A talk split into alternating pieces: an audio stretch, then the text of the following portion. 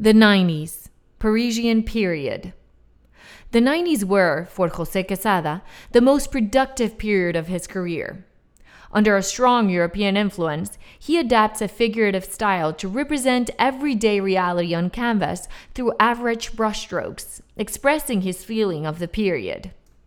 This was the golden time of his career, as can be observed in the maturity of his paintings, the sharpness and simplicity of expressions, as if foreboding his own future.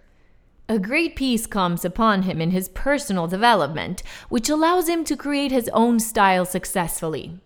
Although his style does not stand out as unusual and definitely does not want to breach into the inexplicable, it intends to reflect a visible trace of the moments he lived and felt at the time he lived in the apartment Atelier at Trois Squares de l'Avenue du Bois in the 16th district of Paris.